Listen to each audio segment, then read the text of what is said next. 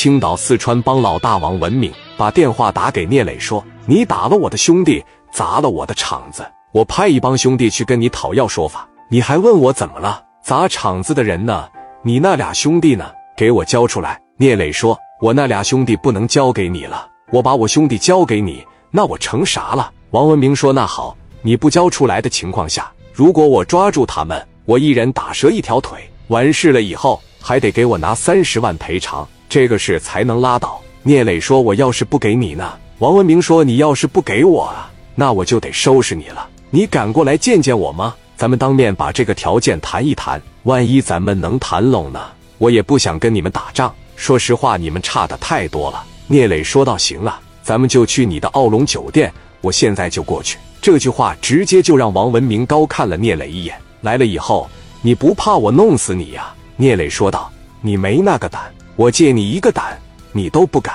王文明说：“是吧？那可不一定啊。你过来吧。到了奥龙酒店以后，给我打电话，我派兄弟下去接你。”聂磊说道：“行，那待会咱们不见不散，不见不散。”电话哐的一撂，王文明对林波和岳彪说：“聂磊要过来，安排兄弟们把家伙事都准备好。万一谈不拢，到一楼可塔，我倒要看看世南的大哥有多牛逼。”林波说：“聂磊太狂了。”王文明不紧不慢地说：“没事儿，来了以后我先试试他的脾气，不行再说呗。”王文明这边在一楼十多个房间里各备了十来个兄弟，每个房间两把五连子。聂磊这边所有的兄弟加在一起也就四十来号。聂磊认为那边一百多人没有多少真敢打的，自己这边都是敢打敢杀的。聂磊在心理上不怵，让蒋元给于飞打电话，叫上于飞一起过去。于飞就是一个好战分子，一听打架就兴奋，一接蒋元电话就说：“你先别说话，是不是有活了？”蒋元说：“你带上兄弟到磊哥这边来一趟，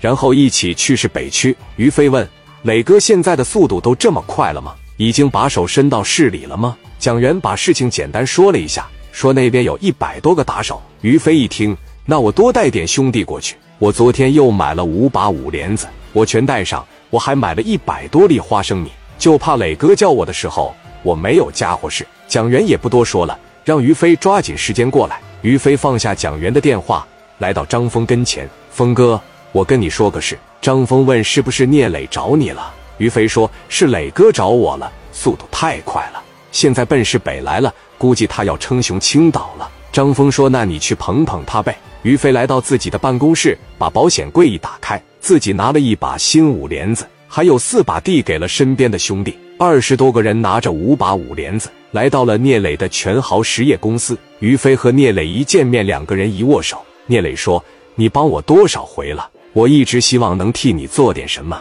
一直也没机会。”于飞说：“我啥也别说了，咱俩就是缘分。从即墨路小市场咱俩认识，一直到现在，咱俩关系这么铁，并且我和你手底下四大金刚处得也这么好。我于飞行走江湖，我就为了面子。”聂磊说：“放心，你一回一回的捧我，我肯定会给你面子。”